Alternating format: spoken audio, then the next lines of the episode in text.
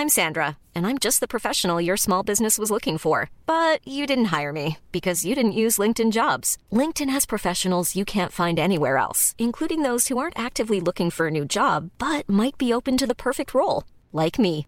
In a given month, over 70% of LinkedIn users don't visit other leading job sites. So if you're not looking on LinkedIn, you'll miss out on great candidates like Sandra. Start hiring professionals like a professional. Post your free job on linkedin.com/people today.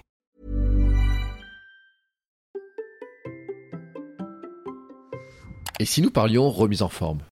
Allez, c'est parti. Bonjour, bonjour, c'est Bertrand et bienvenue dans Kilomètre 42, le podcast dans lequel nous parlons de course à pied, mais surtout de mouvement et d'un mode de vie plus sain pour lutter contre la sédentarité et nous lancer dans de nouveaux objectifs. Mon ambition est de devenir champion du monde de mon monde et de vous aider à en faire de même en vous lançant vos propres défis. Toutes les semaines, je partage mon expérience, des conseils, des rencontres avec des personnes inspirantes. Et aujourd'hui, mon invité est un peu différent des précédentes. Certains pourraient la placer dans la catégorie des influenceuses. Oui, son compte en a tous les codes photos soignées, poses travaillées, vêtements d'une marque bien connue. Mais Caroline, avec un K, est avant tout personnel trainer et entrepreneuse. Elle distille ses conseils sur Instagram, YouTube et dans son application Bistrong.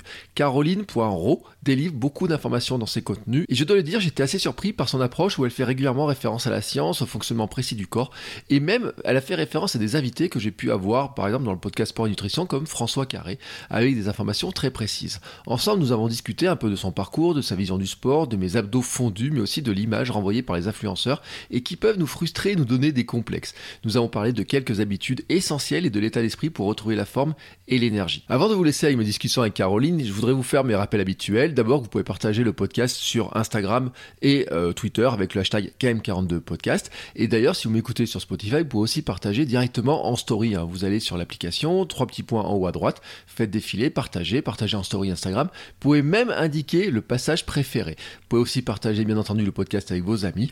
Euh, voilà, c'est ce qui aide le plus le podcast à être découvert. Vous savez que plus on est nombreux à écouter ce podcast et plus je me rapproche de mon rêve de devenir championne de mon monde et plus longtemps le podcast pourra continuer. Un autre moyen de me soutenir, c'est de passer par Patreon, la plateforme de financement participatif. À partir de 1 euro par épisode, vous pouvez soutenir le podcast, avoir les épisodes sans la pub en avance et aussi un épisode privé toutes les semaines. C'est mon journal d'entraînement avec les détails de ce que je fais et puis aussi quelques infos sur les prochains invités et puis des questions et puis des réponses à vos questions que vous pouvez vous poser directement.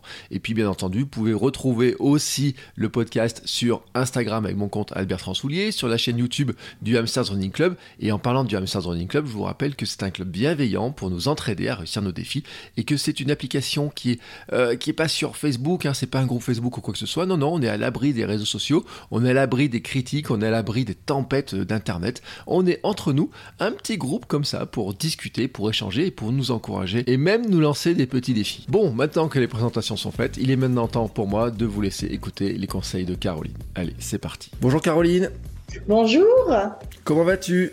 Très bien. Le soleil est de retour, donc ça va très bien. Ah, toi t'as du soleil. Oh, bah t'as de la Ouais. chance. Ouais, ouais, depuis une semaine. Bon, mais t'es où pour avoir du soleil en fait? Et bah pourtant, et pourtant, je suis en région parisienne, donc euh, hein? Ah, comme quoi, tu vois, moi, je disais toujours tout ce qui est au nord de chez moi. hein. Moi, je suis en Auvergne, tu vois, il fait jamais beau. Hier, on avait fait un live, euh, et on s'est moqué de ceux qui habitaient au nord de, au nord de l'Auvergne, même au nord de, de plus au sud, etc., en disant qu'ils ont jamais de soleil. Mais bon, comme quoi, des fois, il y, y a des- il y a des trucs un petit peu surprenants. Alors, je vais te demander de te présenter parce que euh, moi, je te connais, j'ai vu certaines de tes vidéos. Je sais pas si tout le monde te connaît. Donc, on va faire les présentations. Avec plaisir. Donc, je suis Caroline. J'ai, euh, j'allais dire 29, mais non, figure-toi que j'ai 30. je veux rester en dessous des, des 30, donc je dis 29. Non, j'ai 30 ans. Et donc, je suis euh, personnel trainer euh, reconverti, puisqu'avant, j'étais dans l'esthétique, donc, euh, mais quand même spécialisée dans la minceur. Donc, on reste toujours un petit peu dans ce domaine de l'attrait, quand même, du corps et euh, de son entretien. Et euh, donc reconverti en personnel trainer depuis maintenant 6-7 ans. Je suis euh, tombée dans les réseaux sociaux un petit peu euh, de façon, comment dire ça? Pas de façon voulue. J'ai lancé ma chaîne YouTube à la place, à la base pour mes clients, donc personal training, où je me disais qu'ils auraient finalement des vidéos en plus visuelles très sympathiques pour faire quelque chose d'hyper quali. Et euh, figurez-vous que ça a hyper bien euh, fonctionné. Je m'y attendais pas du tout, mais ça a très très bien monté. Donc je me suis dit, il y a quelque chose à faire et je vais développer ma chaîne YouTube, mon Instagram et tout ce qui s'ensuit. Et euh, depuis deux ans, je suis également du coup fondatrice d'une application fitness, nutrition, nutrition naturelle et, et bien-être avec une petite touche écologique qui me tient à cœur. Et, et voilà, donc j'ai monté toute mon équipe et entrepreneur finalement également, donc chef d'entreprise, entrepreneur, et le domaine, tout ce qui est fitness, nutrition, corps, la science aussi là-dedans, parce que j'y accorde, c'est un petit peu ma touche euh, sur les réseaux sociaux, c'est vraiment tout ce domaine scientifique autour de ça, un petit peu casser les codes, euh, out les bullshit et vraiment remettons les choses dans leur contexte, qu'est-ce qui fonctionne vraiment, comment on peut faire gagner du temps aux, gens, euh, qu'est-ce qu'on dit finalement dans les médias qui peut être totalement faux et peut notamment créer des complexes, donc, donc voilà, je suis un peu dans la science de la nutrition, la science, du sport, entrepreneur euh, hyper passionné avec mon équipe. Et euh, bah, ça fonctionne bien, ça fonctionne plutôt bien. Oui, alors on va le dire, hein, parce que euh, bon, si on commence à, annoncer les chiffres, c'est 138 000 sur euh, Instagram, hein, je regarde, 370 000 sur YouTube, hein, si je me trompe pas. Au jour on enregistre, je précise, parce qu'on est le 4 juin, pour ceux qui euh, écouteront ça dans quelques semaines, quelques années, hein, parce que le podcast, on a toujours cet avantage d'être écouté avec beaucoup de décalage des fois, et, et vraiment c'est génial pour ça. le mot science, quand dans ton profil, il est super intéressant euh, parce que en fait, ça casse un petit peu l'image de ceux qui se disent oui, ils racontent un peu n'importe quoi, les influenceurs. Alors tu vois, j'ai mis des guillemets. Les gens l'écoutent pas, mais moi je dis j'ai mis des guillemets parce que on va te mettre dans une catégorie influenceuse. Euh, alors je, je dis pas péjorativement ou quoi que ce soit, mais je sais, j'ai vu un post où tu as, eu des commentaires, tu dis que tu as beaucoup de commentaires sur la partie physique, etc. On dit, voilà, elle est jolie, elle bouge, elle monte ses formes, etc. Et puis, euh, elle raconte un petit peu tout ce qu'elle veut, mais euh, pour elle, c'est facile. Euh, et c'est pas ton approche? Tu mets le, point sur un truc, d'ailleurs, je voulais en parler. Euh, dans la tête des gens, ils sont persuadés qu'on se lève un matin et on se dit, tiens, je vais devenir influenceuse, puis je vais avoir d'un coup une grosse communauté, puis ça va être génial, je vais profiter des gens, je vais faire de la thune. Ce qu'il faut comprendre, c'est que être, euh, enfin, moi, en tout cas, pour mon cas, euh, on n'est pas sur le domaine de l'influencing, de la télé-réalité. Tu vois ce que je veux dire? Je suis avant tout personnel trainer passionné et mes réseaux sociaux ont fonctionné. C'est pas euh, j'avais une grosse communauté, donc tiens, je vais profiter des gens. Non, ça a été un travail et jamais de la vie, je me suis dit, tiens, je vais être influenceuse, un de ces quatre. Non, j'étais personnel trainer et mes réseaux sociaux ont fonctionné parce que ce que je disais, euh, ça a trouvé son public et les gens euh, ont apprécié aussi ma personnalité parce qu'il y a toujours le, côté feeling qui est très présent dans les réseaux sociaux. Mais je me suis pas levée un matin en voulant être influenceuse, loin de là. Ça l'est devenu parce que ce que je disais a trouvé son public, mais c'était pas euh, mon domaine de prédilection de base et c'était pas mon rêve dans la vie d'être influenceuse comme on dit. Donc c'est vrai que ça a, ça a une connotation péjorative maintenant, mais moi je me considère pas comme influenceuse. Je veux pas influ voilà, je veux pas influencer les gens, je veux les inspirer. Et je trouve que le, le faudrait finalement pour certains euh, changer ce mot d'influenceur par euh, inspiratrice ou ce type de domaine. Oui, donc tu les inspires à bouger. Hein. Or, je pense que tu as quand même beaucoup, beaucoup de femmes qui te suivent. Euh, principalement, ouais, quand même. Outre quand même certains messieurs, il y a, pas mal de messieurs, notamment pour la raison, je pense, que tu évoquais juste avant. oui, bon, bah, ça, écoute, ah, la jante masculine, est-ce qu'elle est, franchement ah, je ne suis pour rien, moi, et je ne représente que moi-même, donc la jante masculine, euh, mais non, mais c'est sûr qu'après, j'imagine même pas le nombre de messages que tu dois recevoir, parce que j'ai vu que tu avais fait en plus des posts un petit peu pour aborder le sujet en disant, bah voilà, euh, euh, je raconte aussi quelque chose qui est vraiment intéressant, et c'est vrai que j'en reviens au mot science, parce que l'autre jour, je regardais des vidéos, et je me suis fait la réflexion, je dis, mais ma femme qui fait des études de naturopathie, il y a des trucs qu'elle m'a raconté il y a 3-4 jours, et je regarde une de tes vidéos, et je le retrouve exactement. Je vous prends un exemple, euh, c'est sur le fait que euh, quand on marche, euh, l'action de la marche fait remonter le sang, parce que bah, notre pied est tellement bien fait qu'il y a des, j'allais dire des petits ressorts, des petits coussins, je sais pas comment on pourrait l'appeler, qui font tout remonter. T'as entièrement raison. Et en fait, le corps, c'est ça, c'est une machine que je trouve enfin passionnante et tellement bien faite. Rien n'est laissé au hasard. Que l'on prenne les poils sur le corps, que l'on prenne le pourquoi du comment on doit marcher, du pourquoi du comment on est fait pour courir, pourquoi on est fait aussi pour euh, la. Tiens, un autre exemple, la position du squat euh, thaïlandais que tu connais peut-être, le fait de pouvoir s'asseoir finalement vraiment avec une mobilité de hanche complète. Tu regardes dans le dans le, comment dire la société euh, plus européenne, on a perdu cette mhm. faculté, cette ouverture de hanche parce qu'on n'a plus l'habitude de se positionner comme ça. Et euh, vous, vous le voyez pas à l'écran, mais on est tous les deux assis, voilà, sur une chaise derrière notre bureau. Et cette position fait qu'on a perdu cette faculté à avoir une grande mobilité de hanche. Donc ouais, le corps est magnifiquement bien fait. Et par contre, c'est à nous de travailler, je pense, pour euh, conserver les, pleines capacités. Qu'est-ce que tu penses euh, qu'il faut faire dans sa journée pour être en pleine forme? Alors moi, je pense qu'on devrait déjà avoir un réflexe le matin que les animaux ont. Je sais pas si, euh, si je suis persuadée que parmi tes, euh, tes écoutes, euh, les personnes qui te suivent, tu as des gens qui ont des chats, par exemple. La et même moi qui ai un chien, la première chose qu'ils font le matin en sortant du lit, c'est de s'étirer et d'ouvrir leurs articulations. Moi, je pense que ça devrait faire partie des routines principales que tout le monde peut faire en même pas une minute. On sort du lit, on commence à s'étirer, à ouvrir nos articulations des épaules, de la hanche, pour vraiment conserver cette mobilité et avoir la pleine possession des, moyens que peut nous offrir notre corps. Oui, ça c'est un bon truc. Et euh, notamment c'est un truc, les gens sont... Euh, moi je dis je fais du yoga tous les matins, mais à ma manière, tu sais, je fais mes 5 minutes de salutation au soleil euh, à ma manière à moi, enfin ce qui ouvre le but du jeu, c'est que comme moi je fais du podcast tous les matins, le but du jeu pour moi, c'est surtout d'ouvrir la cage thoracique, tu sais, pour faire rentrer de l'air, etc. Et puis après, c'est ce qui met de l'énergie. Ça, je fais ça, quelques squats, des fentes, etc. Et puis d'un coup, après, je m'en dis dans tous les sens. C'est à 5 heures du matin, je suis tout seul dans mon univers, etc. Et je me disais, tu sais, je regardais un peu la culture japonaise, tu sais, ils sont ces petits exercices où ils bougent, ils font des choses comme ça, etc. Et, euh, et je me dis, mais en fait, il faudrait qu'on fasse tout ça mais carrément, mais en fait, ce serait génial que dans les entreprises, ce soit devenu comme une, bah justement comme une routine.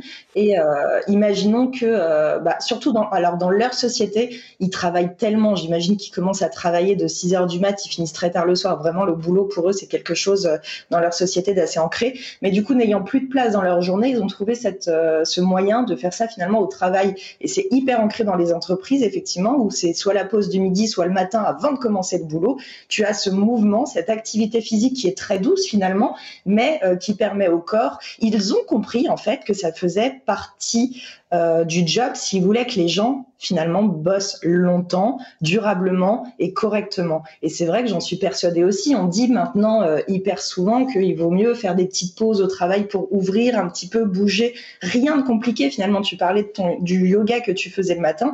Peu importe le niveau, tu as une activité qui te permet d'ouvrir tes articulations, d'ouvrir tes, tes, tes, tes, tes, membres, et c'est ce qui importe. On devrait avoir ça, nous, euh, dans les entreprises. Oui, et puis on devrait tous le faire à la maison, tu vois, on devrait tous faire des petites séances comme ça, tous les matins. Mais moi je l'avais fait en plus, et je dis, mais sur mon compte Instagram, alors qui est beaucoup moins suivi que le tien, euh, j'avais fait une petite JTV où je montrais mon petit rituel d'avant enregistrement du podcast, qui était en fait euh, un petit truc comme ça. Il faut que je le remette parce que je pense qu'il y a plein de gens en fait qui se rendent pas compte qu'il y a des, c'est tellement simple, c'est tellement simple. C'est hyper simple, on n'a pas besoin de mouvements compliqués. C'est des choses d'ailleurs qui finalement sont naturelles. Quand on est fatigué, on a tendance à bailler. Ça, c'est par exemple une réaction du corps qui permet d'ouvrir la gorge. Qui, en fait, le, corps le réclame sans qu'on le, sans qu'on s'en rende compte. On n'est plus apte à écouter les signaux du corps. Quand on a mal au dos, c'est que le corps là euh, quand on est trop assis, il est en train de réclamer quelque chose. Donc, faut lui donner. C'est pas juste, bon, bah, je vais rester assis, puis je vais me pencher un petit peu moins. Ouvrons, on se lève deux secondes du siège et puis on s'ouvre. Et c'est vrai que je suis entièrement d'accord avec toi. Ça m'étonne pas que même dans la concentration, dans notre boulot assis, on soit beaucoup plus efficace après avoir bougé, ne serait-ce qu'un tout petit peu. Ça, c'est sûr et certain. Oui, puis c'est quelque chose que hum, j'avais eu François Carré euh, il y a pas longtemps dans le podcast pour la nutrition, il disait que notamment sur la mémorisation, chez les enfants, c'est un aspect qui est extrêmement important puisque tu les fais marcher 15 minutes, et ils mémorisent une phrase en 10 euh, secondes, tu les fais pas marcher, ils mémorisent rien, et c'est mort. Donc je me dis que comme on est fait pareil, qu'on a grandi, etc., on aurait intérêt à bouger beaucoup plus, et que en plus avec le confinement, avec l'année qu'on a vécue, etc., où on est encore plus enfermé, on pouvait pas sortir, etc., c'est encore pire de tout. Euh, je me dis, en plus, toi, tu dois avoir. Alors, je dis pas que c'est euh, que ça te fait tes affaires, mais un petit peu quand même. C'est-à-dire que tu dois avoir quand même plein de gens qui se disent, oh, punaise, je me suis encrouté quoi. Ah, mais alors, je vais être très honnête, nous, le confinement, on n'a pas connu la crise. Dès l'instant où, euh, enfin, et même on ne la connaît pas, dès l'instant où on est sur du digital, de l'Internet, on a eu cette chance comparée à d'autres où, euh, où je prends l'exemple, par exemple, des, des, salles de sport, en fait, physique, hein, tout bêtement, où euh, certes, on est dans le même domaine, on est dans le sport, mais dès l'instant où c'était digital, où on offre un service qui est faisable de la maison, bah, ça, on a même explosé. On a fait enfin notre meilleur chiffre de l'année durant cette période-là. Donc euh, oui, on a eu cette chance de pouvoir offrir. Ce... Alors ça a été par contre une période, euh, je ne sais pas toi, mais qui a été extrêmement intense. Il y en a beaucoup sur les réseaux sociaux qui ont frôlé le burn-out, pour ne pas dire qui était plein dedans, parce que justement on a eu une énorme un énorme arrivée de personnes d'un coup qui étaient dans une demande absolument folle. Moi, je faisais des lives jusqu'à trois fois par jour à côté de mon job, des lives sport, du coup vraiment des séances de sport, des trainings. Et, euh, et ouais, ça a été à la fin euh, du, premier confinement, je sais plus combien de temps ça avait duré. Je me suis dit mais punaise, mais ouf parce que je j'allais pas tenir quoi. Ça a été une demande, ce qui était génial parce qu'il y a eu un intérêt fou pour l'activité physique. Les gens ont compris que bah, n'ayant plus cette disponibilité à l'extérieur, fallait faire, quelque chose, fallait agir. Donc je trouve ça génial. Par contre, qu'il y ait eu cette réaction de se dire, euh, oulala, là là, mon corps il va, il va pas comprendre, là faut que j'agisse. Ouais, mais euh, en fait, euh, quand tu étais de l'autre côté de la caméra, c'est-à-dire en tant que client consommateur, il y avait une espèce de concurrence. Alors ah à 19h, c'était feu d'artifice. C'est-à-dire qu'il y avait. Mais euh, Instagram sautait d'ailleurs. Hein. Instagram, il fait pas du tout. Hein. Et puis alors, il y avait alors, il y en avait une par-ci, un par-là. Il y avait un petit truc comme ça. On pouvait. Alors, on avait, il y avait le menu en plus tous les lundis qui était annoncé. Il y avait les trucs. Je vais faire ça, je vais faire ça et tout. Et c'était une explosion. Mais c'est vrai. Et puis avec des milliers de personnes qui suivaient sur la plupart des comptes, c'est-à-dire qu'en plus c'est pas une personne qui prenait tout, mais euh, y a, ça, ça, ça, venait un petit peu de partout. Donc on avait un espèce de, c'est comme un grand buffet. Alors d'habitude les buffets on prend plein de bouffe, et là c'était des buffets pour faire du sport. Ouais.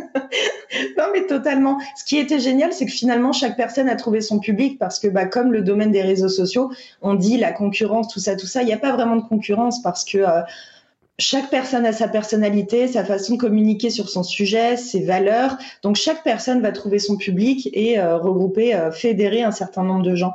Donc euh, peu importe finalement le nombre de personnes qui pouvaient offrir ce type de contenu, ça trouvait toujours son public parce qu'il y avait toujours la, la, demande. On avait tendance à aller voir un tel parce qu'il parle de cette façon, parce que l'autre est plus sérieux, parce que l'autre fait des blagues pendant ses séances et autres. Donc non, c'était génial. Ça pour le coup, c'était génial. Et on est entre nous là, donc tu peux le dire. Vous entendez bien là entre les différents coachs sportifs un peu visibles et tout, un personnel trainer et tout qui a sur internet là? Alors globalement oui, maintenant il y a toujours une sorte de... Alors je vais dire quelque chose, souvent la, la concurrence ne vient pas de nous-mêmes, mais des personnes qui nous suivent, qui ont tendance à créer des histoires et qui ont tendance à inventer des petites choses ou à aller dire ah mais t'as vu ce qu'elle a fait, ah mais t'as vu j'ai l'impression que ça te copie et puis machin et puis truc. Donc finalement les influenceurs comme on dit en soi ne créent pas toujours d'histoire, c'est les personnes qui sont friands des dramas et de ce style de choses qui vont aller essayer de chercher la petite bête, de la petite bête et de créer des histoires. Donc non, on ne s'entend pas tous bien, c'est sûr et certain, mais euh, par contre, j'estime qu'il n'y a pas de concurrence dans le sens où, comme je te disais, chaque euh, personne trouve son public, a son public, et si on suit un tel ou un tel, euh, c'est parce il y a une raison. Il y a une raison et ça n'empêche pas. Euh, si Martin suit Janine, il peut très bien aller suivre l'autre aussi. Donc, donc mm. franchement, je l'ai toujours bien vécu. J'ai toujours estimé que la concurrence était saine et nécessaire. Hein. Les gens qui ont le monopole, je te prends la SNCF, ça crée des problèmes. Hein. Oui, ah oui, alors vu comme ça, hein, c'est sûr. Mais je crois qu'ils ont d'autres problèmes en fait pour y avoir un petit peu vu un petit peu de l'intérieur, enfin un petit peu discussion. Euh, ce que je voulais dire aussi par là, c'est que euh, finalement, tu le disais, c'est intéressant, c'est que tout le monde peut trouver finalement quelqu'un qui va l'inspirer, lui. Parce que moi je le dis, alors chez les hommes, euh, parce que chez les femmes, alors là par contre c'est vrai que c'est un truc, je suis pas étonné qu'il y ait beaucoup de femmes qui te suivent parce que quand t'es un homme et que tu veux suivre certains cours des femmes, c'est pas si simple que ça parce qu'en fait c'est quand même très euh, segmenté, etc. Mais moi il y a des hommes, des coachs sportifs hommes, je le dis très clairement, je, ne, je suis, je ne les supporte pas et je me reconnais surtout pas en eux. Hmm. Pour quelle raison, je peux te demander? Bah parce que moi j'ai, tu sais, c'est un peu le sentiment de se dire, ouais, mais lui il est né avec des muscles tu vois ou il a pour lui c'est facile ou alors oui il me dit qu'il a fait ça mais lui il fait ça ce truc là facile ou tout tu vois et, euh, et alors quand en fait moi je dis tout le monde a sa tartine de merde mais on la voit pas forcément et toi, tu l'as, forcément, tu l'as. Toi aussi, il y a des trucs qui sont difficiles. Et c'est d'ailleurs, j'ai vu des vidéos il y a pas très longtemps où tu disais qu'en plus, euh, tu avais un peu de poids à perdre, que tu avais des trucs qui te plaisaient pas, que c'était pas si facile que ça, etc. Et euh, ils disent quoi les gens quand tu leur dis ça?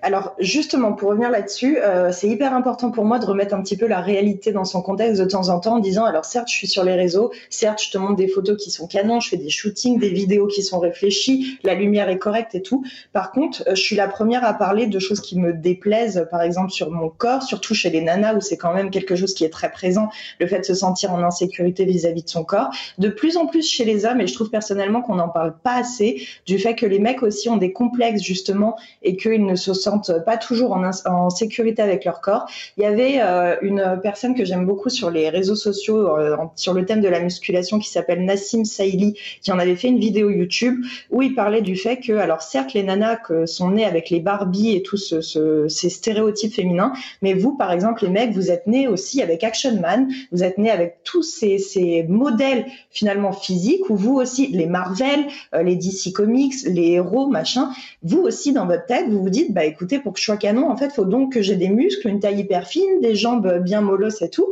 Donc les mecs aussi, vous avez cette pression euh, du physique qui est peut-être moins présente dans les médias, mais qui est tout aussi présente dans la société depuis l'enfance. Donc euh, hyper régulièrement, que ce soit pour les mecs et les filles, je dis euh, ouais, mais moi aussi, regarde, dernièrement, j'ai pris du poids, je me sens en insécurité avec mon corps, ce serait bien que je reperde. Donc les gens prennent extrêmement bien ce type de retour parce qu'ils se disent bah finalement, elle est normale en fait. C'est pas parce qu'elle fait du sport euh, sept fois par semaine euh, que euh, c'est son domaine, qu'elle a le temps de le faire aussi, parce que ça, faut pas que les gens l'oublient. C'est mon job, donc j'ai le temps de faire du sport. Je sais très bien que tout le monde ne l'a pas autant. Donc oui, les gens adorent parce que ça remet les choses dans, leur contexte et à leur place en fait. Ouais, il y a un truc qui est, dont on parle pas parce que j'avais vu la stat en fait et tu vois je viens de la rechercher. c'est ce qu'on appelle le, le complexe d'Adonis chez les hommes en fait. C'est cette recherche d'un corps musclé etc. Et qui en plus et moi je suis bien, je suis le premier, je dis pas en souffrir, je en souffre pas vraiment mais c'est dans mon histoire, comme j'ai perdu 28 kilos, il y a un moment donné dans ma tête, je m'étais dit, une fois que tu seras maigre, t'auras des abdos. Ouais. Eh bordel, ils sont toujours pas là. Alors, en plus, avec l'hiver, deux opérations, etc., je me suis un peu, comment dire, engraissé, remplumé, donc j'ai repris un petit peu de retard, etc. Mais c'est vrai que sur les hommes, la partie, on va dire, abdos, euh, pectoraux, bras, etc. Et puis on a certains influenceurs en plus qui sont toujours à poil, donc en plus qui n'arrêtent pas de nous... Enfin, sincèrement, faut dire, faut dire tout ce qui est. Euh, ils passent toute leur vie à torse poil, donc bon, c'est comme ça, donc forcément ça rentre là-dedans. C'est génial que tu en parles parce qu'on en entend toujours parler pour les nanas, on dit tout le temps en maillot de bain et tout et tout, mais je trouve génial que ce soit un mec qui le dise aussi pour les hommes, ou vous aussi finalement, de voir des mecs tout le temps torse nu, bah c'est pas toujours ultra plaisant et ultra, euh, euh, enfin ça vous met pas toujours en confiance. Je trouve ça cool que ce soit un mec qui le dise. Non, mais je te le dis parce qu'il y en a certains, ils m'énervent. Et c'est un peu pour ça aussi qu'ils m'énervent. C'est-à-dire, c'est que finalement, et moi, on a le même phénomène dans la course à pied, tu sais. Il y a des gens qui me disaient, ah, moi, je n'ose pas aller courir sur la piste parce qu'il y a ceux qui courent à toute vitesse. Et moi, je suis lent. Et moi, pendant très longtemps, j'ai dit j'étais un coureur lent. Et puis quelqu'un m'a dit, ah, mais t'es pas un coureur si lent que ça, etc. Mais c'est un vrai complexe parce que on est quand même dans une image, dans une société où on a une espèce de compétition sur l'image. On a les voisins, aussi, hein, si euh, tous nos voisins ils ont l'air euh, en pleine forme et tout, c'est compliqué. Et avant nos voisins, c'était nos voisins. Et on en avait 10. Et maintenant nos voisins, bah c'est toi par exemple. Bah attends, moi je suis une fille et je te vois là apparaître sur mon écran, je lui dis waouh, attends. Tu vois, non mais soyons honnêtes. Et donc pour les hommes aussi c'est un petit peu pareil. Et c'est vrai que de fait d'en parler. Et l'autre jour j'ai vu une de tes vidéos où tu disais oui ben j'ai faut que euh, je remette à marcher, tu, parlais de ça, etc. C'était super intéressant parce que j'ai vu les commentaires, il y a plein de filles qui ont dit Ah, merci, quoi. Hmm. En fait, les gens sont heureux de voir qu'on est tout simplement normaux et qui sont, en fait, qui sont pas seuls excuse-moi du terme, mais qu'on n'est pas seul dans sa merde, tout simplement, de se dire, moi je suis en galère sur tel souci, putain, enfin ça fait du bien de voir que euh, une nana sur les réseaux qui est suivie par euh, des dizaines de milliers, des centaines de milliers de personnes peut avoir la même galère, elle en parle et en plus elle cherche à trouver des solutions en même temps qu'elle en cherche pour elle. Donc au final c'est aussi à ça que peuvent servir les réseaux sociaux et c'est comme ça qu'il faut le prendre. C'est souvent des euh, lancements de témoignages et aussi des recherches de solutions qui ne fonctionnent pas toujours sur tout le monde et encore, enfin même rarement sur tout le monde mais on peut piocher finalement sur les réseaux ce qui peut nous convenir et c'est ce qu'il faut faire. Euh, se dire, bah tiens, je vais essayer ça, ça se trouve, ça va fonctionner sur moi, ça peut être génial, ça peut m'aider ou euh, juste un coup de boost en fait de motivation, de se dire, euh, je suis pas, je suis pas seule dans ma merde et donc c'est cool de le savoir. Ouais, bon. Euh, alors, t'avais fait. Euh, moi, j'ai fait beaucoup de vidéos sur la marche, et toi, t'en as fait plusieurs sur la marche. Et je voudrais qu'on en parle un peu parce que il y a plein de gens qui veulent courir et qui veulent pas passer par l'étape marche. Et moi, je leur dis, si vous n'arrivez pas à courir, commencez déjà par marcher, puis alterner, etc. Et est-ce que pour toi, finalement, ça pourrait te dire, le premier truc à faire, c'est de marcher tous les jours? Ah mais clairement, absolument. Bah du coup moi je l'ai remarqué et c'est effectivement un témoignage que j'ai eu. Euh, j'ai commencé à traquer mes pas il y a peu de temps. Moi donc je suis habituée au fitness, à la musculation, je fais mes trainings quasiment tous les jours. Mais je me suis dit punaise mon NIT euh, en fait depuis le confinement. Alors NIT je vais expliquer N E A T, c'est tout simplement l'activité hors training. Donc tout ce qui ne compte pas finalement euh, dans, enfin tout ce qui compte dans votre journée, faire le ménage, aller partir au travail à pied, ça peut être être au téléphone debout, sortir le chien, tout ça c'est le NEAT, N-E-A-T. Et donc, j'ai décidé de le traquer post-confinement parce que, bah, salle fermée, j'allais plus à la salle à pied, alors je le faisais. J'allais, je sortais moins parce qu'on va pas mettre les gens en danger ou se mettre en danger vis-à-vis de ce qui se passe. Pas mal de choses. Et je me suis rendu compte que j'étais à une moyenne de 2000 pas par jour. Je me suis dit, mon Dieu, c'est catastrophique. Ouais, ouais. 2000 pas par jour seulement. Ouais. Ouais, mais c'était dingue. Alors moi, je travaille énormément de mon ordinateur. Alors bien sûr, faut rajouter euh, l'entraînement que je me fais d'une heure, une heure et demie, mais ça reste hyper médiocre. Alors qu'on pourrait se dire justement, c'est pour ça que les gens ont adoré. Son domaine, c'est le sport. Elle va avoir, euh, franchement, elle bouge toute la journée cette nana, mais pas du tout. Je travaille aussi comme tout le monde, 15 euh, heures par jour devant mon ordi, et je je me lève même pas pour aller manger parce que souvent j'ai pas le temps. Donc ce qui fait que finalement, mon ma quantité de pas quotidien, c'était catastrophique. Donc j'ai essayé, alors ça a été très facile quotidiennement d'augmenter ça parce que dès l'instant on a un petit tracking, ça motive une petite app ou un mmh. truc euh, qui traque ça, une montre GPS ou autre, ça motive de fou quand tu fais un tout petit peu d'effort, finalement, tout ce que tu faisais assis, que tu peux faire debout en marchant, tu le fais, ça double, triple très facilement. Les sorties avec le toutou, euh, je les augmentais d'un quart d'heure, euh, pas mal de petites choses.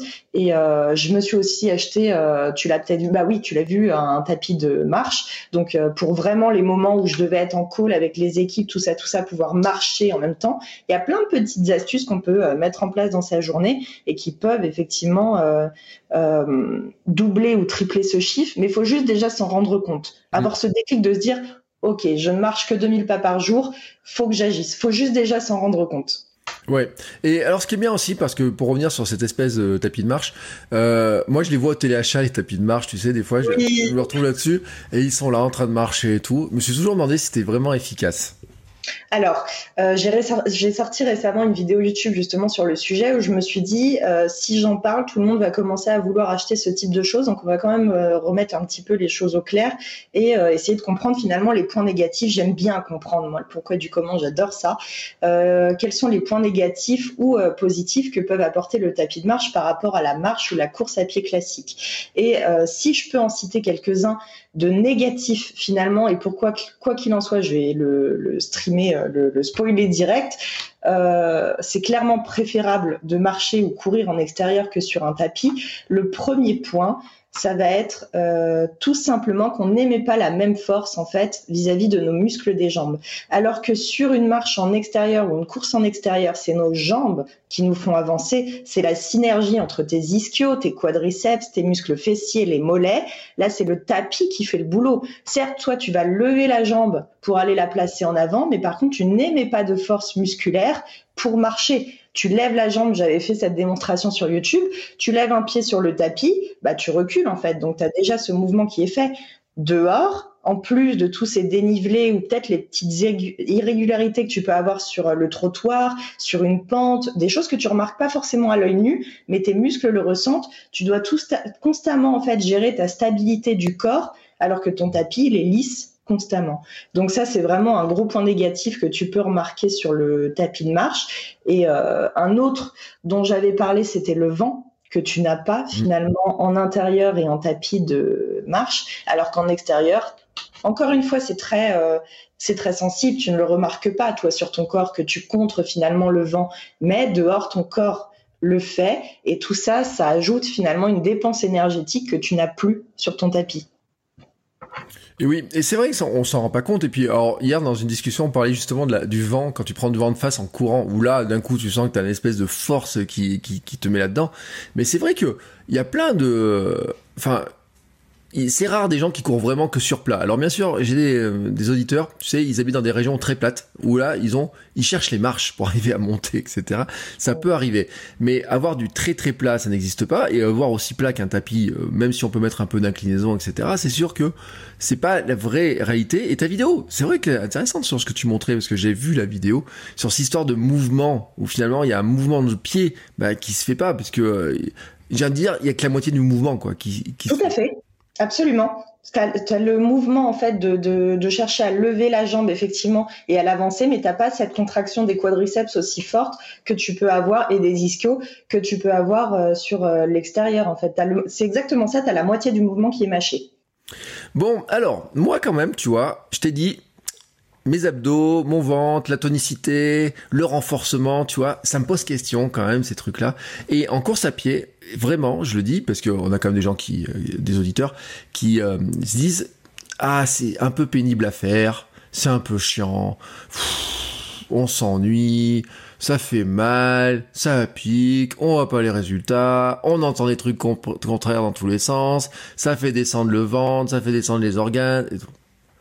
Bon, on fait quoi? bon, on fait quoi? Euh, Alors, déjà vis-à-vis des abdos, moi personnellement, alors je vais donner mon avis. Je dis pas que c'est la parole ultime à suivre. Je dis pas que j'ai euh, la vérité absolue. Je vais juste donner mon avis. Euh, j'estime que les abdos en soi, tout ce qui est crunch, etc., c'est quelque chose qui est assez mauvais dans notre société d'aujourd'hui. Je vais m'expliquer un petit peu. Je vais développer. On a, comme on le disait juste avant, tendance à être extrêmement déjà de base assis et vous, vous ne le voyez pas, mais comme je le suis actuellement, finalement, on est tous les épaules en avant. Et je suis persuadée que pour la moitié, finalement, des auditeurs là qui sont en train de nous écouter, euh, ils vont se faire la réflexion en disant, punaise, j'étais en train d'écouter le podcast, effectivement, j'ai le dos courbé, et d'un coup, je sais que tout le monde va se redresser parce que je l'ai dit. Voilà, je viens de le faire, je viens de le faire. Exactement. Donc, on est déjà tous de base comme ça, ce qui fait que d'un point de vue physiologique, ça pousse le ventre en avant. On a tendance à avoir le ventre un petit peu plus rond, ça pousse les organes parce que nous, on est fait pour être anatomiquement très droit, très euh, voilà, on a tendance à se s'élever un petit peu, on, devrait s'élever vers le plafond, vers le ciel, mais nous on se recroqueville.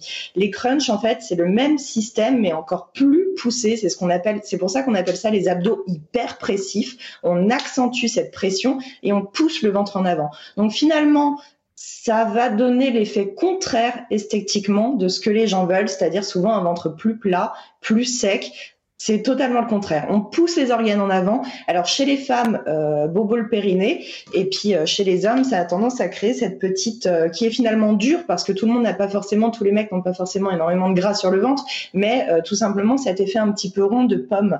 Donc moi, clairement, ce que je conseille, les abdos, c'est simple, c'est dans l'assiette. Tout ah. simplement. C'est la nutrition, c'est sûr et certain. Le sport, la musculation, par exemple, va modeler. Le running, tout ce qui est course, tout ce qui est marche, c'est génial pour augmenter sa dépense énergétique et tout simplement avoir une activité physique. C'est euh, top pour augmenter son, son déficit calorique quotidien. Mais clairement, les abdos, c'est dans l'assiette. Il n'y a pas de secret. Bon, eh ben, il va falloir revoir encore l'alimentation. Non, mais en plus, je le sais parce que je euh, j'ai commencé à en parler sur Instagram. Euh, le hamster que je suis, c'est bien engraissé pendant euh, ma période où j'ai pas pu courir. Et puis j'ai rajouté un couche d'émotions en défendre, en allant taper dans le chocolat, tu vois, les émotions, etc. Donc j'ai fait tout ce qu'il faut pour bien envelopper mes abdos dans plein de trucs comme ça. Le chaud.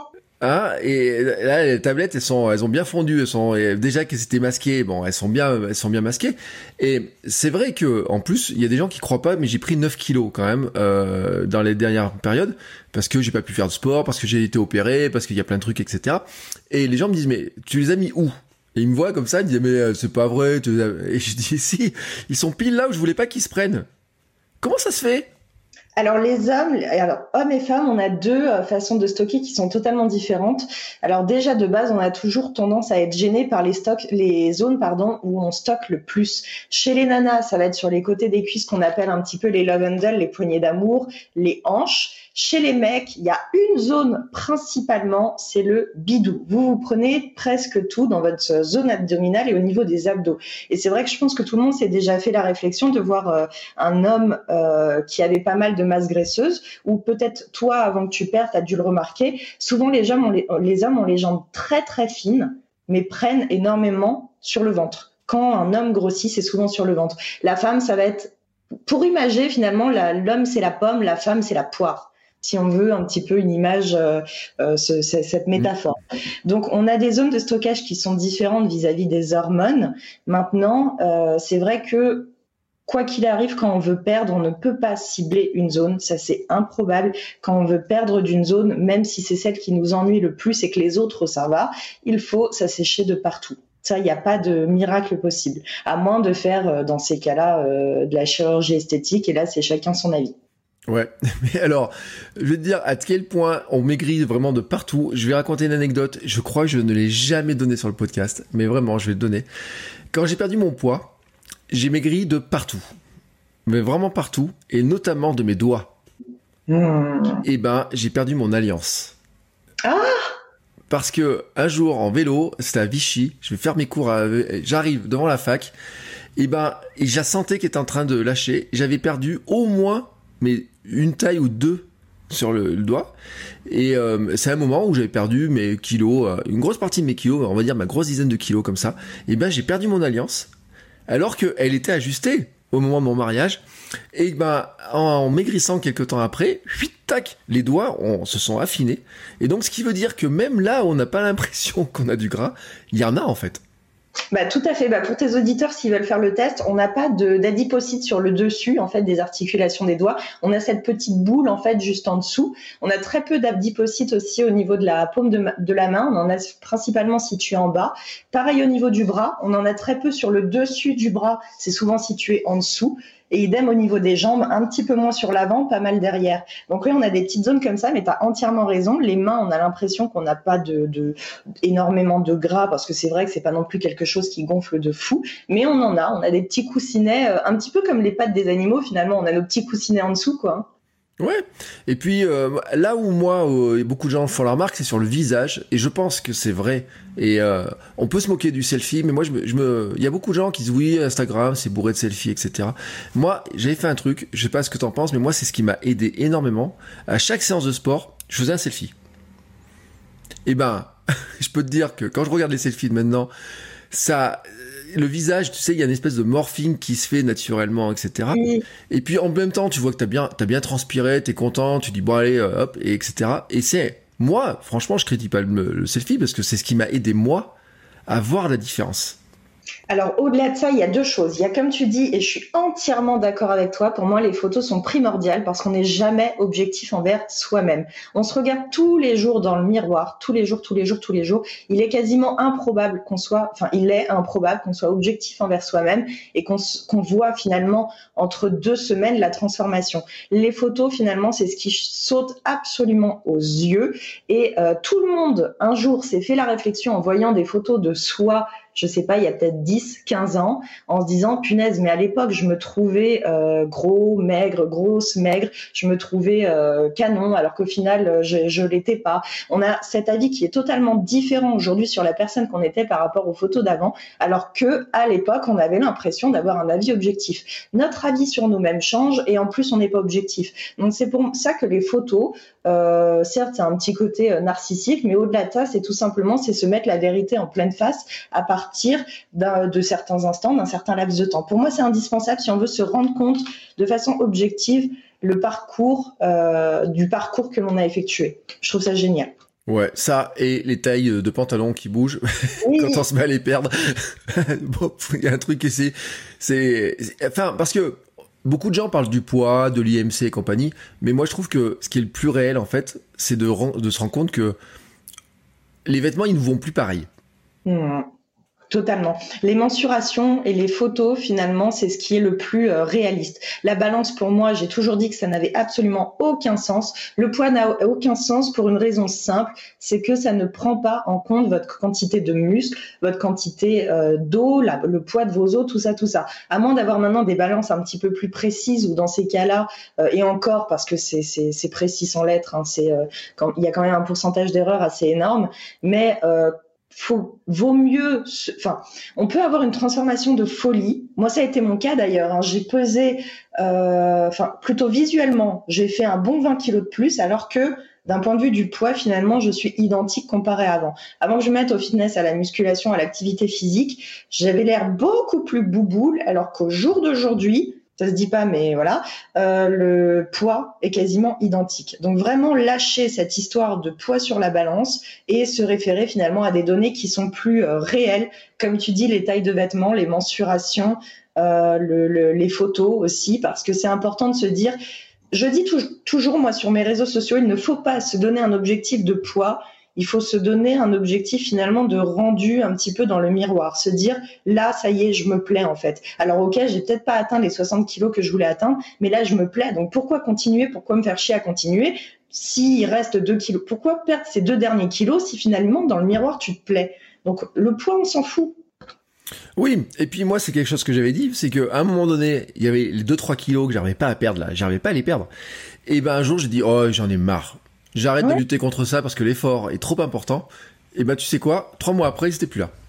Ouais, bah ouais, exactement. Tu avais arrêté de focus, le corps était peut-être stressé, tu t'étais peut-être mis une certaine pression euh, là-dessus, alors que finalement ton corps te demandait euh, ces trois derniers kilos. Et il y a aussi souvent des grosses phases de stabilisation dans, le, dans la perte de poids, où le corps il a besoin de rester à un certain poids pendant des semaines, voire des mois. Il y a une moyenne qui dit à peu près euh, 10 semaines de stabilisation par kilo perdu. Donc je te laisse imaginer pour toi en l'occurrence qui a énormément perdu, combien, de combien de temps ton corps avait besoin en stabilisation pour se faire finalement à cette perte de poids. Ouais, et c'est ça, et c'est ce que c'est vrai que c'est un élément qui est intéressant. C'est vrai que tu l'avais rappelé, que tu le rappelles assez souvent hein, quand je regarde un petit peu les euh, ce que tu disais. Euh, et euh, ça a un nom, hein, cette histoire aussi de, de, de, se focaliser sur un aspect où on va se focaliser sur son ventre, sur ses fesses, sur ce qui, un truc qui cloche. Alors en fin de compte, finalement, on se rend malheureux par la focalisation sur quelque chose qui, euh, bah, peut venir de la comparaison, qui peut venir de notre histoire euh, familiale, qui peut venir de, la bonne copine ou du copain qui finalement dit ah punaise c'est j'aimerais bien avoir ses fesses parce que et quand même l'histoire sur les fesses chez les femmes c'est dingue alors c'est très récent hein, parce que euh, au final, moi je sais que je suis du coup des années 90, je suis née en 90 et à l'époque, moi à mon adolescence, c'était l'antithèse de ça, hein, c'était mm. Catmos le modèle. Donc finalement, euh, le, il faut savoir que la norme physique, que ce soit chez les mecs ou chez les nanas, un petit peu plus quand même, je trouve chez les nanas, euh, change à peu près toutes les 5-10 ans on va avoir un modèle de corps différent. Et aujourd'hui, par exemple, le modèle, clairement, euh, c'est Kim Kardashian, par exemple, chez les nanas. C'est effectivement le boule, la taille très fine, mais euh, déforme. Et ce n'est plus du tout, euh, c'est plus du tout la Catmos ouais, qu'on pouvait avoir dans les années 90. Ah oui, puis, mais c'est vraiment impressionnant parce que moi j'ai fait des cours à la fac, j'ai vu des élèves qui faisaient beaucoup de fitness, etc. Alors c'est marrant parce que il y avait vraiment les filles qui suivaient les filles et vraiment les gars qui suivaient les gars. Alors un jour, j'ai fait une blague, et je le raconte, j'ai fait une blague sur euh, euh Thibaut InShape. Et, et d'un coup, dans la salle, j'ai tout un tas de garçons qui m'ont regardé, dit oh, Qu'est-ce que t'es en train de dire sur mon idole, etc. et tout. Tu sais, ils avaient acheté les. Euh, alors à l'époque, je crois pas qu'ils faisaient encore les élastiques ou des choses comme ça. Je sais plus ce qu'ils vendaient, mais où ils faisaient une recommandation, tu sais, d'un produit. Ils en avaient acheté tout un, un paquet, etc. Et là, ils m'ont regardé. Et j'aurais dit à la pause, je dis non mais écoutez c'était une blague. mais sur le coup, tu sais, je me suis dit mais oh et c'est là où le côté attaqué l'idole quoi, t'avais attaqué le, le, Messie. ben oui, mais c'est le côté euh, inspirant et tout. Puis en fait, euh, moi je suis créateur de contenu aussi à mon échelle où ben, les gens finalement ils s'attachent à nous. C'est-à-dire que les gens, enfin quand je dis qu'en fait on crée des fans, mais c'est le cas, c'est-à-dire que t'as des super fans. Alors je sais pas si tu rencontres beaucoup dans la rue ou quoi que ce soit, mais enfin il y a des, c'est vraiment euh, ça quoi. Alors, dans la rue, en ce moment, avec euh, toute cette année-là, ça a été euh, beaucoup plus compliqué parce qu'on a, nous, par exemple, un rendez-vous dans le fitness qui est tous les ans, qui est le salon du body fitness en fait, où c'est là vraiment. Alors on fait aussi d'habitude des meet-ups, des choses comme ça, mais le salon du body fitness, c'est quand même là où toute la France se donne rendez-vous, toute la communauté du fitness et de la musculation se donne rendez-vous et on se rend compte de l'ampleur de nos paroles. Moi, je sais qu'à chaque fois, alors si on a des messages quotidiens de remerciements et c'est juste absolument fou parce que nous on s'en rend pas compte, quotidiennement des messages de remerciements, des gens qui nous disent tu te rends pas compte de ce que tu as fait dans ma vie, tu te rends pas compte à quel point tu m'as aidé, euh, j'étais vraiment au bord du gouffre et tu m'as relevé, on se rend pas compte de l'impact qu'on a. Donc c'est vrai que pouvoir voir les gens de temps en temps qui nous suivent en physique, c'est un souffle absolument dingue parce qu'on peut finalement mettre des visages. Et oui, c'est clair qu'on a des, des, des, communautés c'est fou. On, voit un chiffre, en fait, si tu veux. On voit 100 euh, cas, 200 000 personnes, 300 000.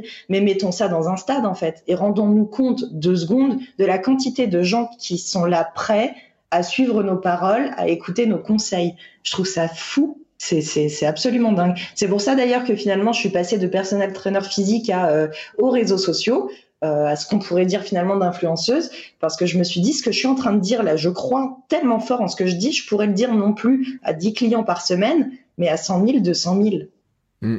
C'est dingue. Alors, euh, et ça, ça, ça c'est une réflexion m'a fait Mathieu Stéphanie de Génération du Yourself du podcast. Lui, remplit un stade de France à peu près par épisode de, podcast.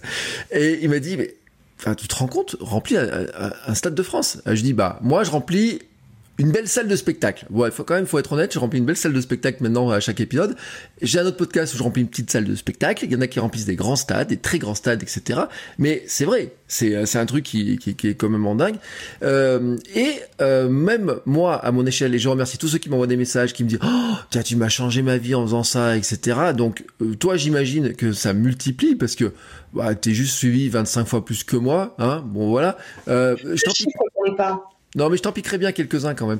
Euh, je vais les euh, tac tac tac et aller en piquer quelques-uns. Euh, ce que je veux dire aussi par là, c'est que ils adhèrent à beaucoup à la personne, mais aussi à la philosophie. Parce que je crois que on a une philosophie, chacun, on a une philosophie d'aborder les choses, et que en fait, on a besoin aussi, enfin, d'avoir confiance en toi, quoi. Absolument. Et du coup, les gens ont confiance. Et moi, je sais que c'est vraiment la chose qui me tient le plus à cœur sur les réseaux sociaux, c'est de conserver la confiance de ma communauté. C'est d'ailleurs pour ça que même si euh, je suis considérée comme influenceuse, j'ai jamais vendu de produits de merde, j'ai jamais fait de dropshipping, j'ai jamais fait euh, de, de, de j'ai jamais vendu de crème qui pouvait euh, faire gonfler soi-disant le, les fesses ou la poitrine ou de gélule minceur. Jamais de la vie on verra avec ça entre les mains ou ces merdes-là, parce que la chose qui me tient le plus à cœur, c'est la confiance de ma communauté. Je préfère faire dix fois moins de fric, mais d'avoir euh, une communauté qui ait confiance en ce que je dis. Et à chaque fois que je vais lancer finalement une vidéo YouTube, ils vont se dire, elle a fait des recherches, on sait que euh, même elle peut faire des erreurs, je peux faire des erreurs dans ce que je dis, mais j'ai voulu bien faire en fait. J'ai vraiment voulu bien faire et je veux, euh, bah voilà, faire du bien autour de moi. Que les gens comme ça qui te vendent telle ou telle merde sur les réseaux sociaux, bah tu peux pas dire j'ai confiance, tu peux pas dire ça. Et hein. eh oui. Alors, Tiens, quelle est ta philosophie? Parce qu'on va revenir quand même, on va, on va essayer de se finir euh, cet épisode sur des conseils, tu vois. Euh, moi, je suis un hamster engraissé. Voilà. Non, euh, soyons honnêtes. Hein. Enfin, c'est très mignon, hamster. Moi, je trouve ça adorable. Oui, mais oui, mais nous. Ça fait énormément de sport. Ça court toute la journée. Hein? Ben oui, mais ça court dans sa roue. Et nous, on est des hamsters qui nous évadons. Et donc, on s'évade, on va courir sur les chemins, etc. Au lieu d'aller courir n'importe où dans son bureau après les photocopies ou je ne sais pas quoi. Et euh, donc, on, s'évade, tu vois, de notre roue de, gros hamster bien gras dans notre canapé. Et euh, quand même, tu vois, je me dis, si j'étais là face à toi, tu vois, en euh, consultation, hein, tu me dirais, bon, les abdos, c'est dans l'assiette. Augmente ton NIT. Et puis, alors moi je dirais d'y aller surtout mollo parce qu'on en parlait juste avant avec le confinement, il y a eu énormément de gens qui ont voulu trop faire d'un coup et qui ont fini par abandonner pensant que, je dis bien pensant que c'était trop dur et c'est faux. Moi je pense qu'il faut vraiment commencer peut-être dans un début sur euh, aller des petites séances de 5 10 minutes et peu importe ce que c'est, ça peut être effectivement du running, de la musculation. Ce qu'il faut trouver aussi, c'est aussi un autre conseil hyper principal, c'est la pratique qui nous plaît. On on fait pas une pratique parce que c'est à la mode sur les réseaux sociaux parce que c'est tendance, parce que euh, on a l'impression que euh, euh, Michel a eu ce corps grâce à ça. Non, faut faire quelque chose qui nous plaît, qui va être durable, quelle que soit la pratique. Altéro, crossfit, jouer aux boules, on s'en fout. Faut faire une pratique qui nous passionne. Mm et y aller mollo. Commencer cinq minutes par jour. Puis quand on se rend compte que c'est devenu une routine, des habitudes, on dit qu'il faut à peu près trois mois pour euh, créer des habitudes qui sont durables. Une fois que ces habitudes sont créées, on augmente un petit peu. On passe à 10-15 minutes ou alors on augmente la difficulté des exercices que l'on fait. Si on fait du running, pourquoi pas tenter le fractionner un petit peu de temps en temps, rajouter un petit peu de pliométrie, des sauts. On augmente un petit peu la difficulté. Le corps a une faculté d'adaptation très rapide, très très rapide, que ce soit en termes de jours, de semaines, très rapide. Donc il a besoin tout le temps de se challenger. Donc on augmente de temps en temps la difficulté. Quand on se rend compte qu'on stagne un petit peu, que ce soit en termes de performance ou de physique, on augmente. Et vraiment, il y a les mollo, il y a les progressivement. On est capable, enfin, vous êtes capable finalement d'énormément de choses. Il faut juste laisser le temps au corps de s'adapter. Oui, mais là, tu vois, tu as dit le mot capable confiance, avoir foi en soi. Euh, et on revient sur cette notion de dire euh, c'est pas facile, euh, mais euh, j'ai l'impression que j'y arriverai pas ou euh, je fais des efforts mais je comprends pas. C'est une même discussion que j'ai eu ce matin au marché euh, avec une euh, quelqu'un qui me disait puis on l'a eu aussi avec le docteur Denis Boucher il y a pour quelques mois mais qui lui il a dit avec son terme quoi il a dit arrêtez de vous épuiser c'est de la merde il a dit très comme ça. Non mais enfin il dit c'est de la merde tu vois d'arrêter de courir etc et elle me faisait la réflexion elle me disait j'ai l'impression de courir et pourtant je grossis ou en tout cas j'ai pas l'impression de progresser, etc.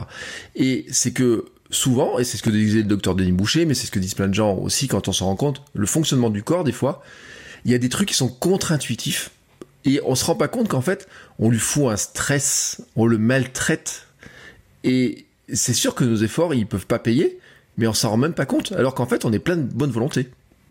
Alors, est-ce que je peux donner un conseil, par exemple, pour les gens qui ont vraiment un objectif physique? Parce que je pense que finalement, tu, vois les choses surtout par rapport à ça, euh, sur cette question. Les gens qui vont avoir un objectif physique de perte de gras ou euh, de prise de muscle, finalement, ou tout simplement de s'assécher un petit peu, je vais être hyper euh, concrète dans les conseils. Le running ou tout ce qui est course, marche, activité physique, NICT, euh, le ski, ce qui englobe finalement un petit peu plus le cardio, l'endurance, va augmenter la dépense énergétique. Mmh. Donc c'est génial si on n'a pas envie de manger moins, faut tout simplement bouger plus, quelle que soit la méthode.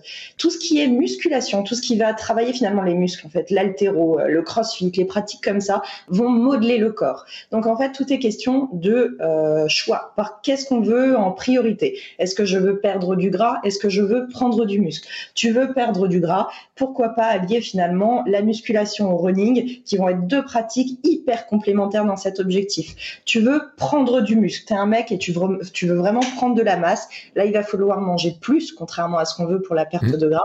Manger vraiment bien, pas mal, pas mal de prot et pousser assez lourd. Donc tout dépend l'objectif. Et effectivement, je suis hyper d'accord avec toi. Il y a des choses qui ne conviendront pas à tout le monde. Et ça, finalement, c'est une recherche. Ça fait partie, je trouve, de euh, la, le chemin vers le bonheur ou vers le développement de soi, de se dire, bah tu vois, ça là, finalement, ça me convient pas trop. Je vais juste changer une petite variante et voir ce qui me conviendrait mieux. Donc c'est très important d'écouter son corps, de pas se dire que ce qu'on écoute est une vérité euh, absolue. C'est pas le conseil absolu. Il y a des choses qui fonctionneront, qui fonctionneront chez certains, pas d'autres. Et il faut rechercher ce qui peut fonctionner sur nous. Oui, et c'est vrai qu'il y a des trucs qui fonctionnent, des trucs qui fonctionnent pas, etc. Euh, bon, ce qui tombe bien, c'est que les salles de sport rouvrent à nouveau, hein, donc on va pouvoir aller euh, trouver des machines. Euh, je sais que, par contre, toi, t'es, même tu vends des élastiques, hein, donc t'es, ça fait partie des choses qui qui prennent pas de place en plus à la maison.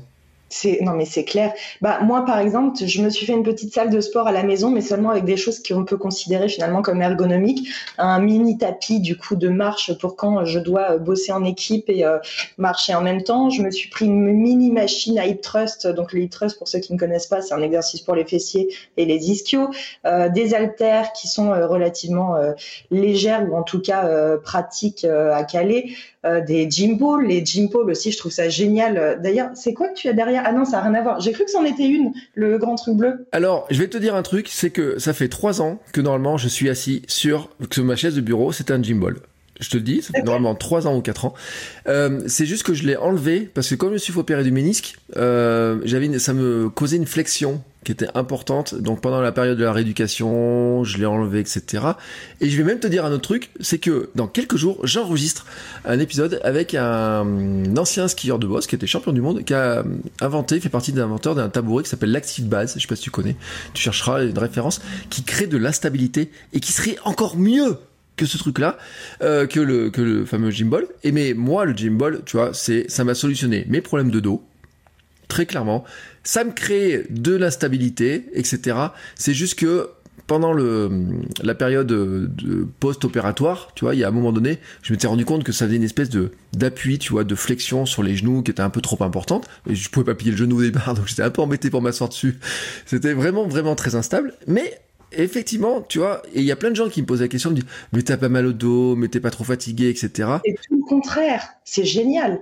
C'est tout le contraire. Alors, on peut avoir mal au dos au début, mais c'est tout simplement parce que pendant dix ans, le corps a pris un mauvais positionnement. Donc, il faut tout simplement que le bassin se remette dans la bonne, avec cette jolie cambrure naturelle finalement. Mais c'est un des meilleurs finalement conseils qu'on peut donner au bureau, c'est effectivement de s'asseoir sur une gym ball. Le corps est tout le temps en instabilité, comme tu l'as dit, comme j'ai regardé du coup euh, rapidement l'active base.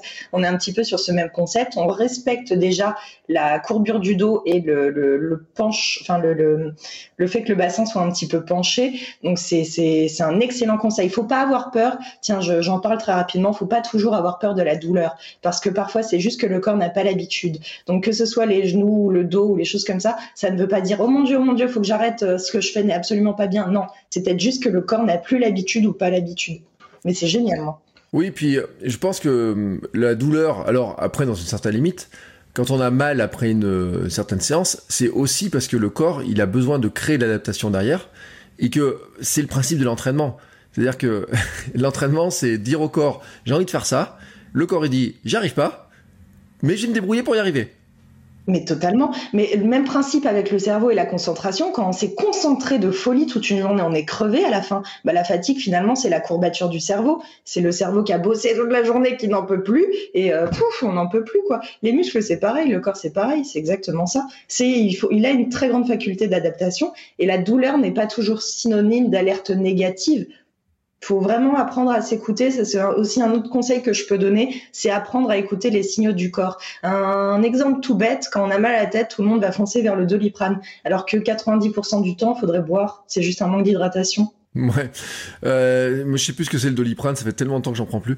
Euh, et l'eau, non mais on pourrait parler de l'eau, on pourrait faire un sujet sur l'eau. Euh, ma diététicienne, quand je suis allé la voir, elle m'a dit, vous, vous avez un problème.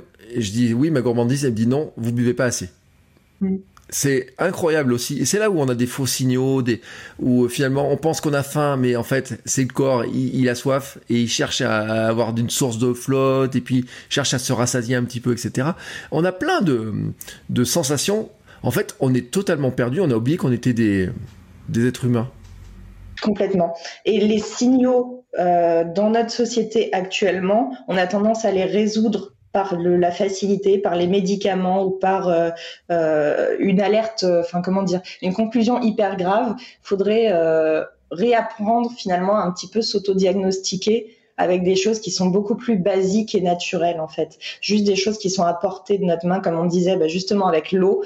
Euh, pas forcément avoir une conclusion hyper dramatique. Se dire juste, bah, si je mangeais un peu mieux, de toute façon on dit euh, la, santé dans l'assiette, hein, boire, manger, souvent 90% des mots c'est là-dedans que ça s'est passé. Hein. Et c'est pas pour rien qu'on dit qu'il y a pas mal de modifications. Bon, là, on pourrait partir loin.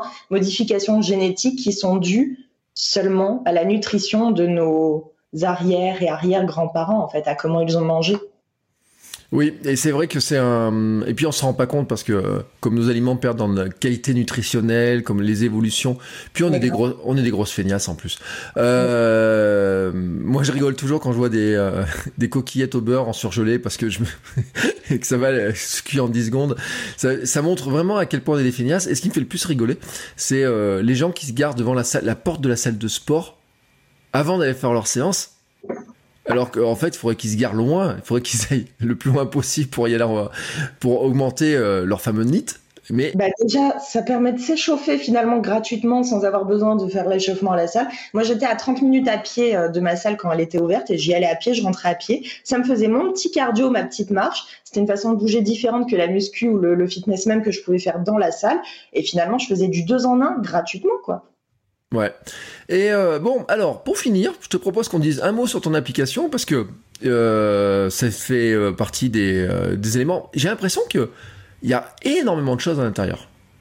Alors, on a une utopie finalement, c'est de d'avoir le, son coach dans notre poche, mais aussi d'avoir énormément de conseils. Comme je l'ai dit au début, moi, je suis co-créatrice de l'application avec mon compagnon, et moi, mon utopie sur les réseaux, c'est d'apporter des réponses. C'est pas juste lever la jambe pour lever la jambe. J'ai vu qu'elle levait la jambe, donc je vais lever la jambe. C'est de faire comprendre à la personne le pourquoi du comment, pour que ça dure et pour qu'elle puisse le refaire elle-même.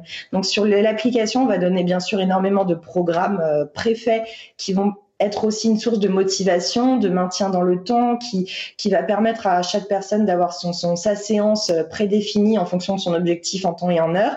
On a toute la partie, tiens, depuis quelques jours seulement, 1000 plans, donc vraiment programme alimentaire selon l'objectif, et la partie qu'on appelle Bi Academy, où c'est vraiment des conseils, que ce soit sport, nutrition, naturaux, éco et lifestyle, développement personnel. Donc on veut vraiment cet accompagnement de A à Z, tout en un, qui nous différencie un petit peu de, du reste de ce qu'on peut trouver sur les, sur, sur les stores. Et euh, c'est vrai que c'est un, joli bébé dont on est très fier et puis on espère que ça se passera bien. Oui, et puis alors, et en tout cas, les photos des recettes, alors moi, quand je regarde sur le site, elles ont l'air super bonnes, ce qui montre bien aux gens que euh, manger sain, c'est aussi manger gourmand, hein, qu'on n'est pas obligé de s'emmerder avec des trucs qui sont pas bons. C'est pas ridin, quoi. C'est pas ridin toute la journée, hein, clairement pas. Hein. C'est vrai? Ah bah attends, et moi je regardais les vidéos de Thibaut, je croyais que c'était Ridan toute la journée euh, et, les œufs quoi. c'est son. En fait, je pense que c'est vraiment devenu son, comment dire, son slogan. C'est ce qui ah le démarque et il en joue énormément. Mais lui-même, il ne mange pas ça toute la journée, hein. loin de là. Hein. Et heureusement, parce que si depuis 10 ans il mangeait ridin des 24 heures par jour. ah, mais c'est clair, c'est clair. Bah déjà, franchement, il serait en sous-nutrition parce qu'il manquerait d'énormément de choses si c'était ça toute la journée. Mais euh, non, non, une nutrition healthy, on peut avoir des choses très très gourmandes. C'est ça passe aussi par une rééducation de palais parce que notre palais, palais aujourd'hui, il est bouffé par les agroalimentaires et par le fait de rajouter tout le temps des arômes du sel à mort, du sucre à mort partout. On a l'impression que ça doit être très gras et très sucré pour être goûtu. Et je donne un exemple très simple personnel, le fait d'avoir euh, arrêté le Nutella, parce que je trouve ça maintenant horrible d'un point de vue compo depuis des, années et des années, quand j'en remange, ça me dégoûte. Mais vraiment, c'est tellement sucré que ça me dégoûte. Ouais, mais alors moi le Nutella, j'ai arrêté... Oh Oh là là, je sais plus depuis combien de temps. Et alors pourtant, qu'est-ce que j'en mangeais J'étais capable de manger un pot de 750 grammes dans la journée. J'arrivais à le manger, mais avec des petits roux d'or. Je mettais sur des roux d'or qui sont les gâteaux les plus gras qu'on pouvait trouver. Au beurre Ouais, au beurre et tout, je mangeais ça. Et jeudi, on va fêter dans pas longtemps avec ma femme nos 4 ans sans être allé au McDo. Ça ah, fait 4 ans bientôt. Parce que l'autre jour, on s'est fait la réflexion, en rentrée de vacances. Et il y a, on passe une heure de repos, il y a un McDo. Et on regarde le truc, on dit, tu te rappelles, il y a 4 ans, on s'était arrêté là pour manger. Elle était enceinte, ma femme, et on s'en rappelle très bien, c'était retour des vacances. Et on regarde, on dit, oh, qu'est-ce que ça puait, qu'est-ce que c'était. Ça faisait longtemps qu'on n'était pas allé, on était retourné, et on a dit, c'est pas possible. Et ben depuis, on n'a jamais mis les pieds. Et ben, tu peux, on a trouvé d'autres endroits pour manger des burgers, etc. et tout. Mais franchement, je pensais pas que ça pouvait, que je pouvais changer comme ça. C'est-à-dire que il y a 10 ans, tu me dis, tu manges plus de Nutella, tu manges plus de danettes au chocolat, tu as plus à McDo, euh, t'arrêtes de manger euh, une glace tous les jours en allant au McDo, en allant au boulot. Je t'aurais dit, hey, tu te fous de ma gueule.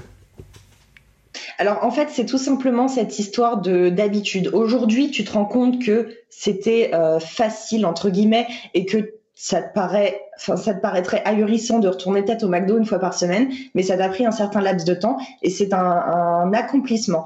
Donc, faut pas que les gens se, se, disent je vais avoir ce déclic du jour au lendemain. C'est juste, par exemple, nous, le Nutella, euh, on a arrêté d'en manger. Moi, ça m'a jamais manqué, hein, très franchement. C'est juste qu'on trouve des alternatives. Franchement, qu'est-ce qu'il y a de meilleur qu'un vrai burger maison dans un resto euh, qui fait bien son. Je trouve ça tellement, mais dix fois meilleur. Déjà, c'est deux fois plus gros. Les frites maison et tout. On dit pas finalement d'arrêter ce qui est gras ou sucré. C'est juste que déjà, quand c'est bien fait, même à la maison, on peut se faire des burgers, des gros burgers maison avec des frites. Mais déjà, quand c'est fait à la maison et bien fait, mais ça change tout. C'est juste que le McDo, pourquoi finalement on diabolise un peu le McDo? C'est par rapport à ce qu'ils foutent là-dedans, quoi. Tout simplement. Les, additifs, le tout le tralala et comme plein d'autres choses. Le Nutella, c'est aussi catastrophique vis-à-vis de l'écologie avec l'huile de palme. C'est aussi ça, finalement, le, point principal.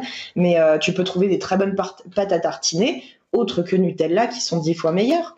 Oui, puis ça, euh, il faut regarder un petit peu aussi les compositions de sucre. Hein. Il y a des fois, il y a des trucs qui, euh, et puis il faut, faut se méfier. Hein. Euh, il y a des gens qui pensent que parce que c'est bio, c'est bon pour la santé. C'est pas tout à fait le cas.